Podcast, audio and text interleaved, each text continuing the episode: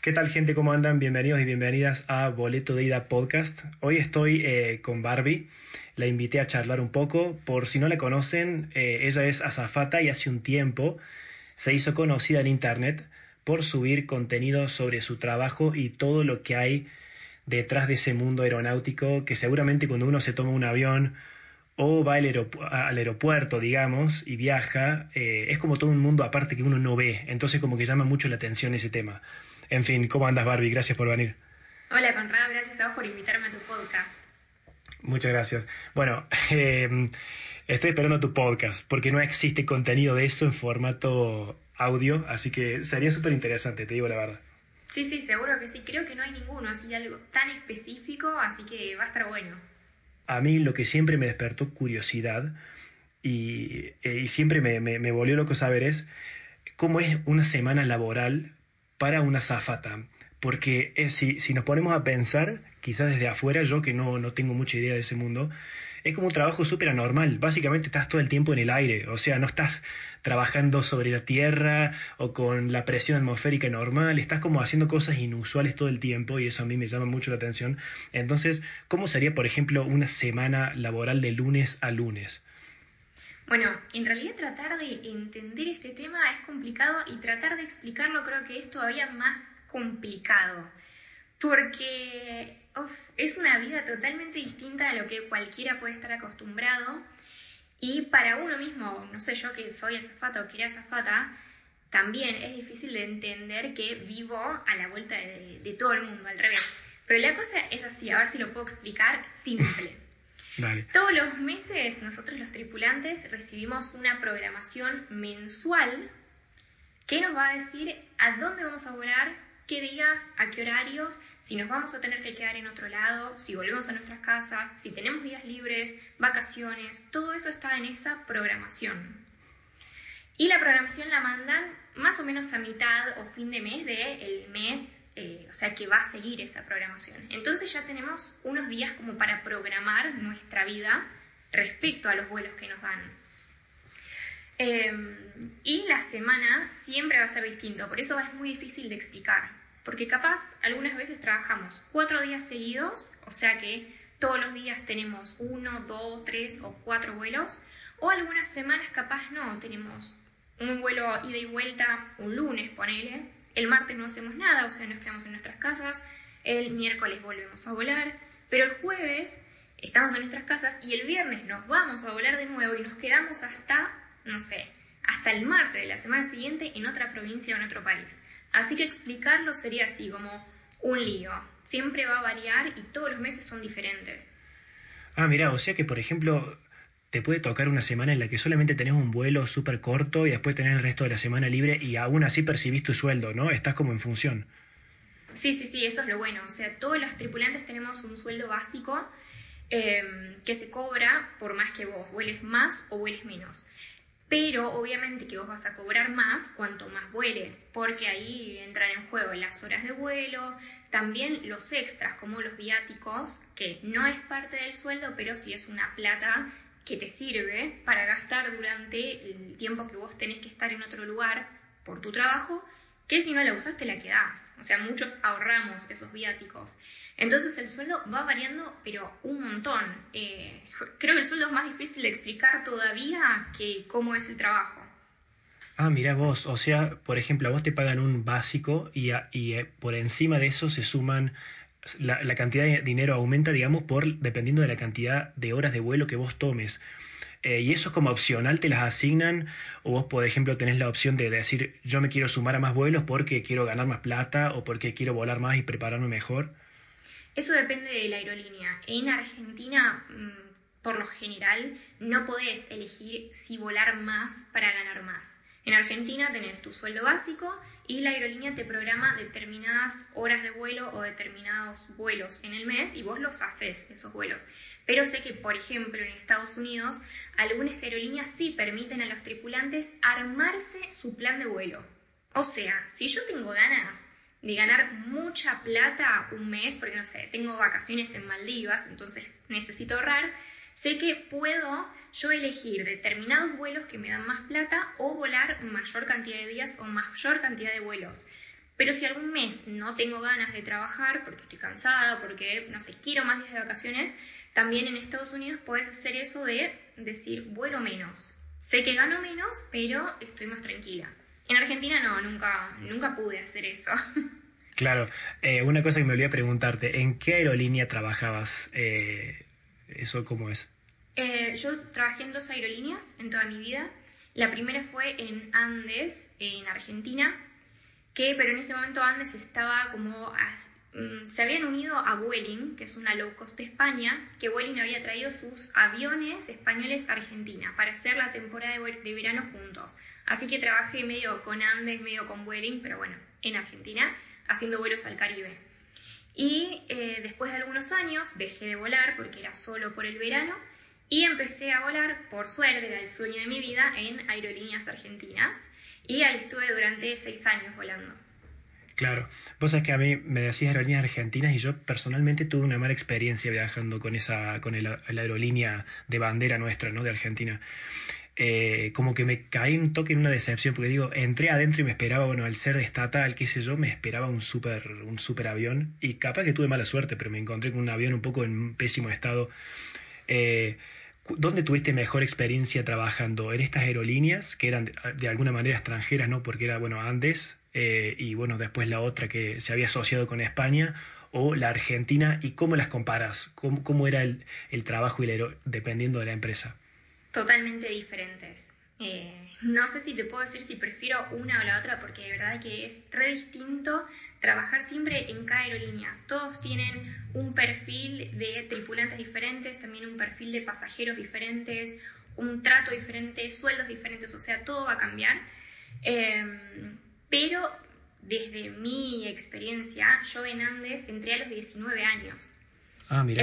sí, era muy chica, recién había terminado el colegio, capaz no tenía tanta experiencia laboral o en el mundo y todo, y me lo tomaba de una forma, viste, aparte uno tiene carácter no tan desarrollado, entonces yo me acuerdo de pasar malos momentos, yo me tomaba todo re personal, eh, muchas veces bajaba del avión enojada, no sé, con pasajeros, con mis compañeros, porque era como re chiquita, también trabajando con gente más grande. Y eso algunas veces genera un poco de competencia, más cuando mm, son todas mujeres y capaz una mujer de 30 y pico, 40 años, con una unas, porque éramos muchas, las chiquitas, entre comillas, de 18, 19 años, había una relación extraña. No voy a desarrollar más, pero bueno, igual la pasé bien. Y después en aerolíneas es otra cosa totalmente diferente. Somos todos amigos, conocidos, es como o sea, no digo conocidos desde antes, pero se arma como un ambiente súper familiar porque compartís un montón de cosas arriba del avión. Entonces es re distinto. Claro, me imagino. Eh, como, por ejemplo, eh, una cosa que me pasa es que yo, por ejemplo, acá vuelo en Europa con, vuelo mucho más que en Argentina, porque en Argentina era caro. Eh, me costaba bastante eh, pagar el, el, nada, el ticket y viajar dentro de la Argentina, por diferentes razones, ¿no? Pero Aquí en Europa es súper fácil, tenés vuelos por 10 euros, si tenés suerte encontrás uno de 8, eh, pero está esta polémica acá de las low cost.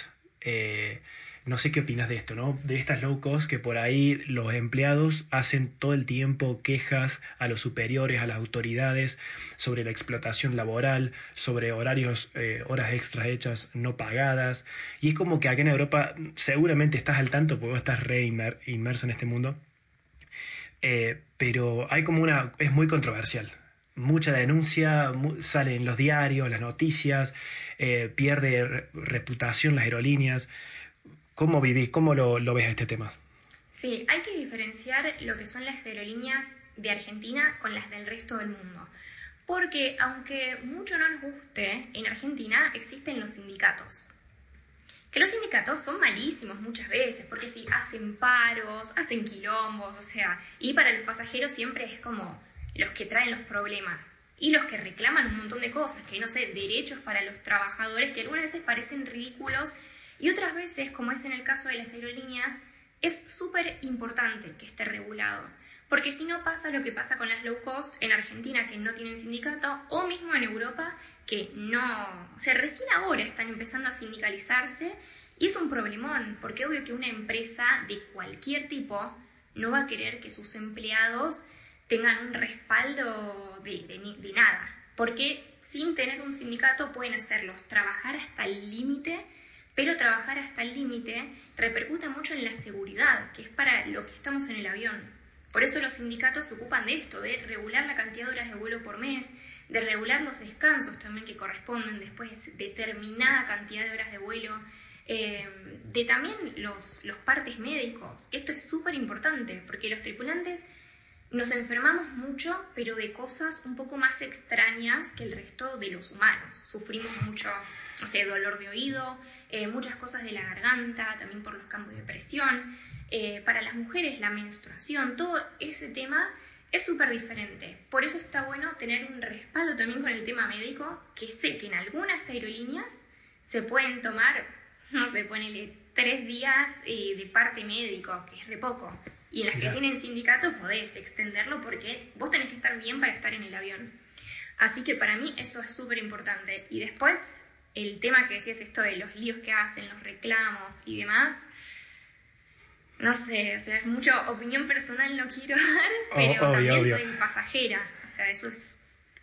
Claro, aparte vos Vos obviamente yo imagino, no hace falta que explique, pero vos estás del lado de los trabajadores, obviamente, porque vos fuiste una, fuiste parte, sos parte de ese mundo, entonces como que bueno, che, un poco de justicia en el ambiente laboral.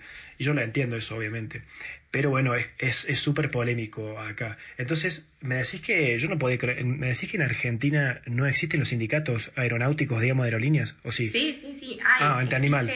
Bueno, en este momento hay uno, en algún momento hubo dos o tres, ponele, pero hay uno que es muy fuerte, que es el que eh, está con, o sea, los empleados de aerolíneas argentinas están con este sindicato y el resto de las aerolíneas que son low cost en realidad no tienen un sindicato y creo que no, no pueden sindicalizarse. Ah, eh, pero ahí siempre está el tema, porque algunas veces trata el sindicato de ayudarlos con algunos eh, temas en particular, pero ahí se, se arma el lío.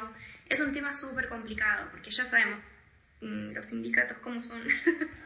son, sí, son, son bastante complicados. Eh, y bueno, podríamos hacer otro episodio aparte solamente hablando de, la, de los ah. sindicatos. tengo una pregunta, a ver, como pasajero, yo que compro un pasaje de avión y quiero ir del punto A al punto B. Eh, creo que por lógica se puede responder, la pregunta es fácil, pero ¿por qué se demora un avión? ¿Por qué hay retrasos? Ah, por un montón de cosas. Porque para volar un avión no hace falta solamente el piloto, las azafatas y los pasajeros. Hay un montón de personas involucradas, un montón de departamentos dentro de una empresa o dentro de la aerolínea que tienen que trabajar en conjunto y siempre contra el reloj, porque no hay un solo vuelo que despega o aterriza por día. Hay un montón al mismo tiempo y a la vez las operaciones de una aerolínea tienen que estar coordinadas con las operaciones del aeropuerto que coordina las operaciones de todas las demás aerolíneas que están ahí. Es un lío. Así que cada vez que, no sé, un vuelo se demora porque, ponele, hay alerta meteorológica por tormentas, que es súper importante el tema de las tormentas y súper difícil de entender también como pasajero, que te digan, se demora el vuelo y vos no ves ni una nube, Sí, sí, sí. es decir, che, me están cargando, me están cargando, me están haciendo un chiste. Pero no, la verdad que no, todo hay que tenerlo en cuenta. O sea, siempre es por la seguridad porque nadie quiere ni trabajar, ni volar, ni hacer absolutamente nada si no saben que las cosas van a salir bien, porque es un riesgo gigante todo lo que pueda pasar. Así que imagínate, se demora un vuelo por meteorología adversa y todas las piezas que hay que mover, cambiar, hablar con tal persona, con el otro, con todos los pasajeros que hay, y ahí es cuando se arman los líos. Pero bueno, las aerolíneas tienen esta, esta práctica o este manejo que algunas veces se les va de las manos, obviamente. Totalmente, sí, sí. Creo que las aerolíneas, ahora que lo pienso con esto que me decís que es cierto, el pasajero por ahí está tan metido en su cabeza con el viaje que va a hacer, o el trabajo, o la reunión que tiene en otro país o en otra ciudad, que decís, loco, estoy pagando un ticket que lo pagué 500 o 600 dólares, por favor, eh, que salga a tiempo este avión. Pero es cierto que no nos ponemos a pensar como pasajeros eh, en esas cosas, de verdad. Eh, y creo que sabes también que, no sé si te parece a vos lo mismo, que la reputación de una aerolínea es como súper frágil, ¿no? Porque un problema que hay en la aerolínea es masacrada en, en redes sociales, en, las noticias, en, el boca en boca. Entonces la aerolínea seguramente debe tener una presión absurda. Sí, sí, aparte imagínate hoy en día que las redes sociales son el lugar mm, que va a la gente directo. Antes capaz tenías que esperar a que un noticiero te diera bola, que vos decías, ay, mira, tal aerolínea me hizo tal cosa hacer una denuncia, hacer un reclamo, todo era como re difícil. Ahora cualquier pasajero con un celular, en el mismo momento que está pasando, eh, lo está transmitiendo en vivo o lo está tuiteando o lo sube en Instagram, escracha a la aerolínea, a los empleados también. Eh, entonces es un tema muy sensible hoy en día, el tema de las quejas, los reclamos y también de, de cómo manejar esas situaciones de crisis que afectan tanto a la imagen de una aerolínea. Muchísimo, muchísimo. Yo no sé si la... A ver si vos me sabrás decir las aerolíneas. Eh, ya sé que vos no estás en el sector de marketing de una aerolínea, pero ¿le dan, ¿le dan bola, le dan atención a estas cosas? ¿Los comentarios o críticas se ponen a investigar che, qué es lo que están reclamando los, los, consumidores, los clientes? Depende de cada aerolínea. Eh, ¿Qué sé yo? No sé, no sé qué decirte. Porque sí, algunas veces, claro que se le da importancia a eso, pero eh, las aerolíneas también le dan mucha importancia a los rankings. Por ejemplo, cuando, no sé, hay una votación que se hace por, no sé, IATA o, no sé, la mejor aerolínea de 2022, como que se le da mucha importancia a eso y capaz no tanto a la queja del día a día. O, no sé, eh, las aerolíneas también cuando vos terminás de hacer tu vuelo, te mandan por mail un formulario de satisfacción, donde vos podés decir si estuvo bueno, estuvo malo, qué mejorar, alguna queja, lo que tengas.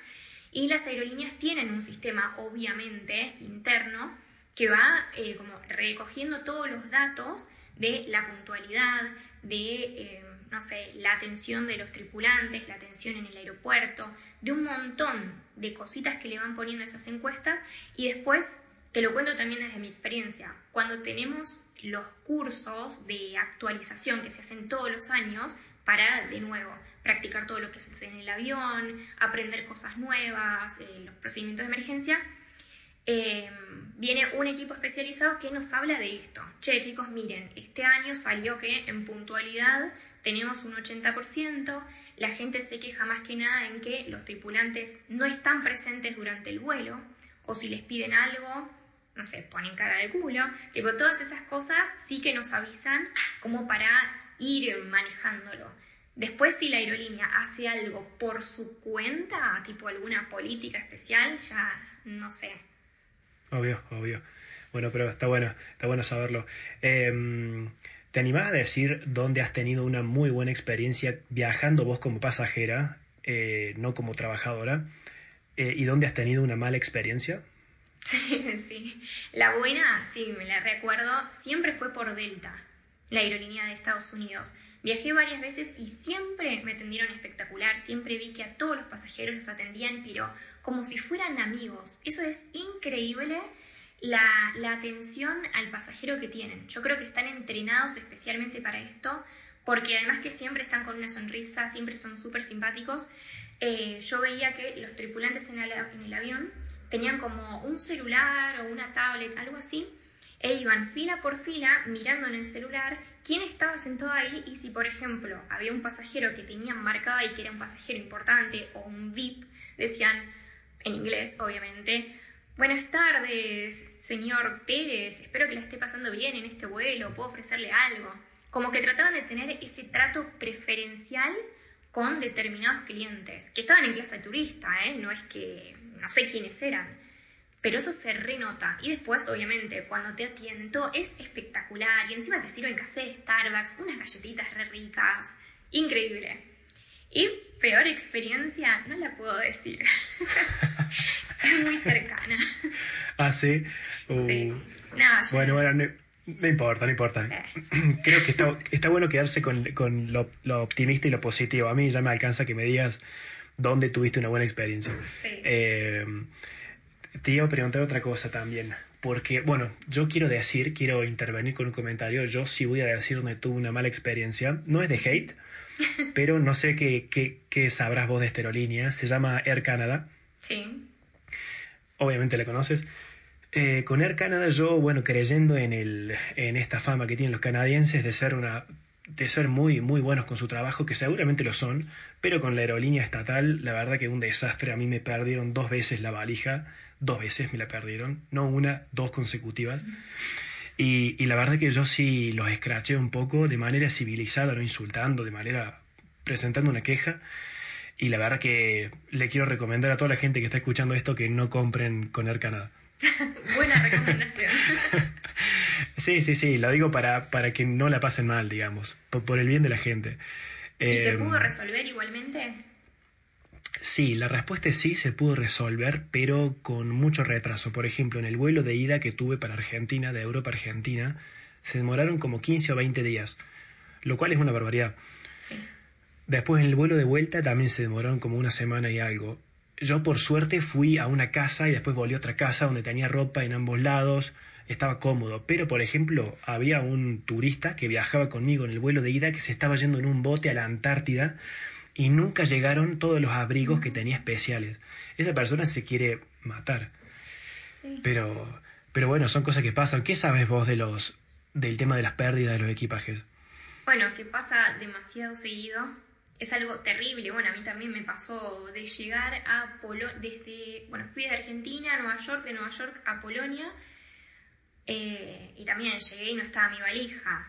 Y yo venía de Argentina que hacía un frío horrible, toda abrigada, a Polonia que hacía calor, me tuve que meter, clavar las, las hojotas de mi hermana, una pollera de mi hermana y, ver, y así caminar todo el día fue horrible. Y también la valija me llegó cuando me estaba volviendo, pero apareció. Eh, pero es terrible, terrible. Como pasajero que te pase eso, obviamente que te lo tomas personal, porque a todo el mundo le aparece tu valija y decís, ¿qué pasa? Que la mía no está acá, yo hice todo como corresponde, la valija tenía el ticket, tenía mis datos, tiene todo y tiene cosas muy importantes, muy valiosas y útiles que la gente necesita, no son boludeces. Em, lo que sé, o sea, viéndolo desde adentro, es que el sistema de valijas, desde que uno lo deja en el check-in, ahí lo mandan por la cinta, que esa cinta va como a un depósito general de valijas, no te imaginas lo que es. A mí me gustaría ir alguna vez a algún aeropuerto a poder mostrarlo desde ahí. Eh, hay videos en YouTube igualmente, pero me gustaría poder mostrarlo y, como que sea más alcanzable todo eso. Porque es impresionante todo lo que hay que hacer. Ya desde que haces el check-in, te está diciendo, te dan un ticket, que ahí en ese ticket tiene un código de barras con todos tus datos, tus datos de vuelo, tu nombre, teléfono, todo lo demás, y eso se le engancha a la valija. Es el ticket, que la, la etiqueta que siempre se le pone a la valija.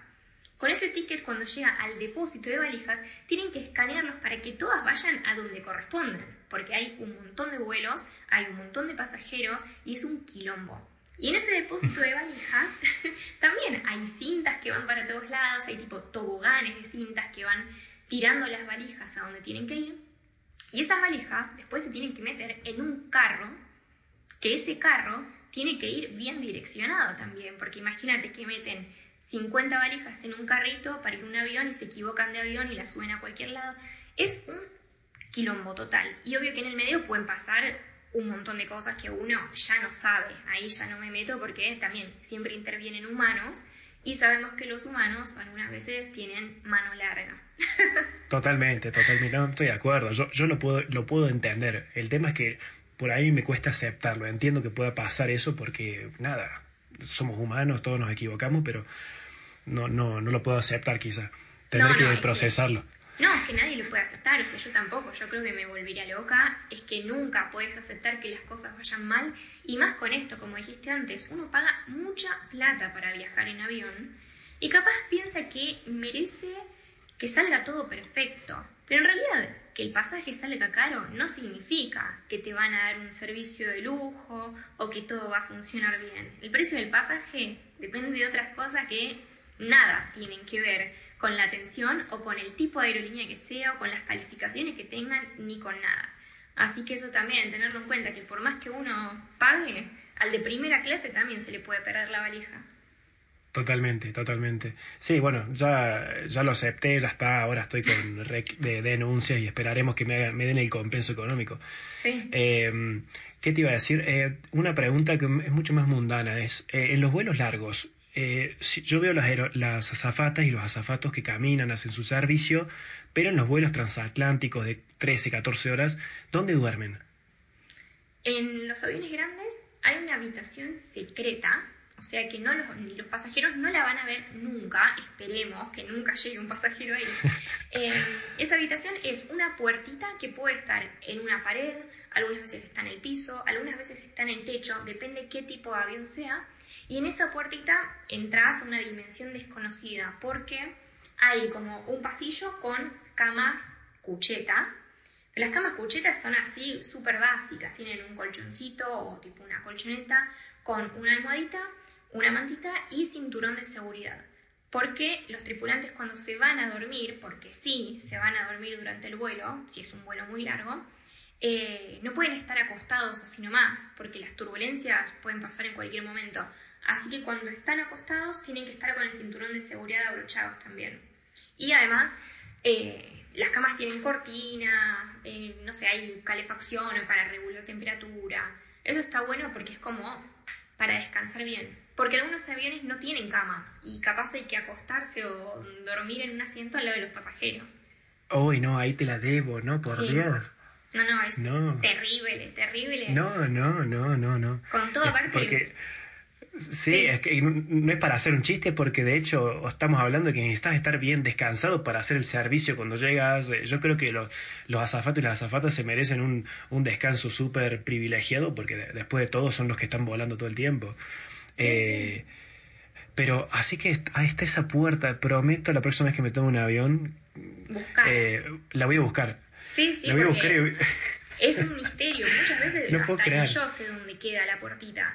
Eh, pero como te estaba diciendo recién, capaz algunas veces si vas en un avión más chico que no tiene estas habitaciones secretas que se llaman crew rest, o sea, zona de descanso para la tripulación, em, bueno, si vas en un avión chico y los tripulantes tienen que descansar, capaz ves que en un par de asientos, no sé, al fondo del avión, hay dos azafatas durmiendo. Y decís, ah, no, pero ¿qué están haciendo esta? Le voy a sacar una foto y las voy a subir a Twitter y no, en realidad es que les corresponde un descanso. Suele haber cortinas como para que no te vean ahí apolillando con el uniforme puesto, pero es súper incómodo porque siempre sentís eso, tipo la adrenalina de van a pensar que eh, estoy Totalmente, sí. Sí, sí, sí. Em, ¿Has hecho algún video de eso, de, de hablando sobre dónde duermen de la cruz en tus redes sociales o no? Sí, en TikTok lo hice el año pasado, me parece, y fue creo que el, primer video más exitoso que hice en TikTok. Después hice muchos más, obvio, pero ese fue una locura, te juro. Es que, bueno, es que por eso es la primera cosa, mira, cuando estaba escribiendo las preguntas para hacerte, la primera que pensé fue esa, le voy a preguntar sí o sí dónde duermen, porque no puede ser. Yo nunca lo busqué en Google, lo quería saber de, de primera mano. Eh, sí, sí. Pero muy loco, yo lo voy a buscar en Google porque me da mucha curiosidad.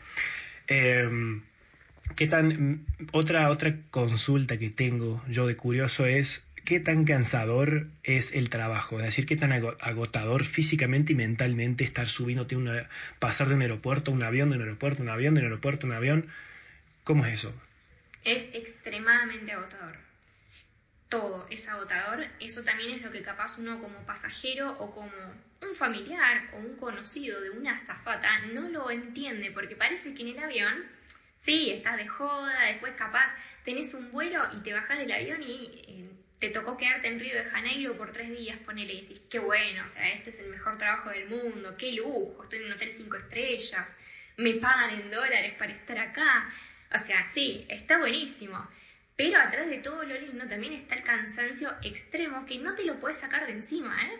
Porque como no es un trabajo para nada rutinario, todos los días vos haces cosas diferentes, vas a lugares diferentes, a horarios diferentes, y capaz el vuelo que te tocó quedarte en Río de Janeiro despega a las 3 de la mañana. Y que despega a, las 3 de la mañana significa que vos de tu casa te fuiste a las 12 y media, a la 1 de la mañana. Y antes de eso vos tuviste que descansar, porque el vuelo a Río de Janeiro son 3 horas o más, no sé. Y no haces solo ese vuelo. O sea, es un montón de cosas que eso se va enroscando una cosa con la otra y es como si vos antes del vuelo a Río de Janeiro, que después de las 3 de la mañana, no lograste descansar, vas a estar destruido. Pero si vos capaz el día anterior tuviste cuatro tramos de vuelo, no sé, Buenos Aires, Calafate, Calafate, Ushuaia, Ushuaia, Calafate, Calafate, Buenos Aires, que te lleva 13 horas y más entre que salís y volvés de tu casa y todo lo demás, nunca enganchás eh, el ritmo y nunca lográs estar descansada completamente. Es algo terrible porque eh, te afecta también en el avión. Y por eso también hablaba antes, la importancia de los, descansos y de limitar también eh, el trabajo. Totalmente. ¿A vos notaste algún momento un síntoma como consecuencia de todo esto, por ejemplo? ¿Y cuál fue? Sí, sí, sí, es muy gracioso. Primero, bueno, cuando trabajaba en la primera aerolínea que hacíamos estos vuelos al Caribe, los vuelos eran eternos, porque íbamos a Isla Margarita en Venezuela o a Punta Cana, pero salíamos de Buenos Aires, hacíamos escala en Salta, de Salta íbamos a Manaus en Brasil y de Manaus íbamos a Punta Cana. O sea, eran horas arriba del avión subiendo y bajando y cuando llegaba después a mi casa o a la posta, lo que sea, yo sentía que el cuerpo se me movía así tipo para adelante y para atrás. No. Como, no sé si me movía o no, pero la sensación esa de que tu cuerpo está incontrolable. Y después también arriba del avión me pasó, ahora la última experiencia que tuve trabajando, de estar tan cansada, pero tan cansada, que cuando despega el avión vos en un momento te tenés que levantar, cuando ya te tenés que sacar el cinturón de seguridad y todo, los tripulantes nos levantamos para empezar a preparar el servicio, eh, hacer el café, poner el agua, todo lo demás. Y yo me levanté de mi asiento y lo primero que hago en esa, no sé, en ese procedimiento, ponele, es ir a poner el agua caliente para el café. Y es tocar un botoncito. Yo en vez de ir a tocar el botoncito me paré al lado de la cafetera y me empecé a bajar el cierre del pantalón. No tiene nada que ver, nada que ver. Y ahí me di cuenta, como, ¿qué estoy haciendo? No, no, estoy muy cansada. Sí, sí, no. Y como eso es, eso es una boludez, ¿eh? Porque no pasaba nada si me quedaba sin pantalón. Pero eh, pueden pasar cosas más graves, como que en vez de hacer eso, en vez de apretar el botoncito para el agua caliente, abres la puerta del avión, no durante el vuelo, porque ahí sería imposible, pero en tierra puede pasar que abras la puerta y te hayas olvidado de desenganchar el tobogán. Y se abre la puerta y se abre el tobogán y se arma todo un quilombo y ha pasado. Y eso es por el cansancio. Increíble, mira vos. Y, en ese momento te habías dado cuenta que era por el cansancio o dijiste, oh, lo hice de, de, pava o de despistada por ahí. No, sí sabía que era por el cansancio porque así me pasaron varias boludeces más. bueno, nos quedamos con esas dos. No, o sentir también cosas que yo estaba haciendo el servicio y sentía que estaba en patas, que me, que me había olvidado de poner los zapatos. No. y me tuve que mirar a ver si de verdad estaba descalza o no, pero era porque tenía sueño y, había descansado y todo, pero era, era, difícil. Fue una época con muchos vuelos esa. Bueno, menos mal que eras, eh, bueno, sos joven todavía, pero menos mal que en ese momento eras más joven todavía porque tenés como otra energía, eh, como decir, che, me la banco, lo que sea, puedo estar un día sin dormir y por ahí te la bancas.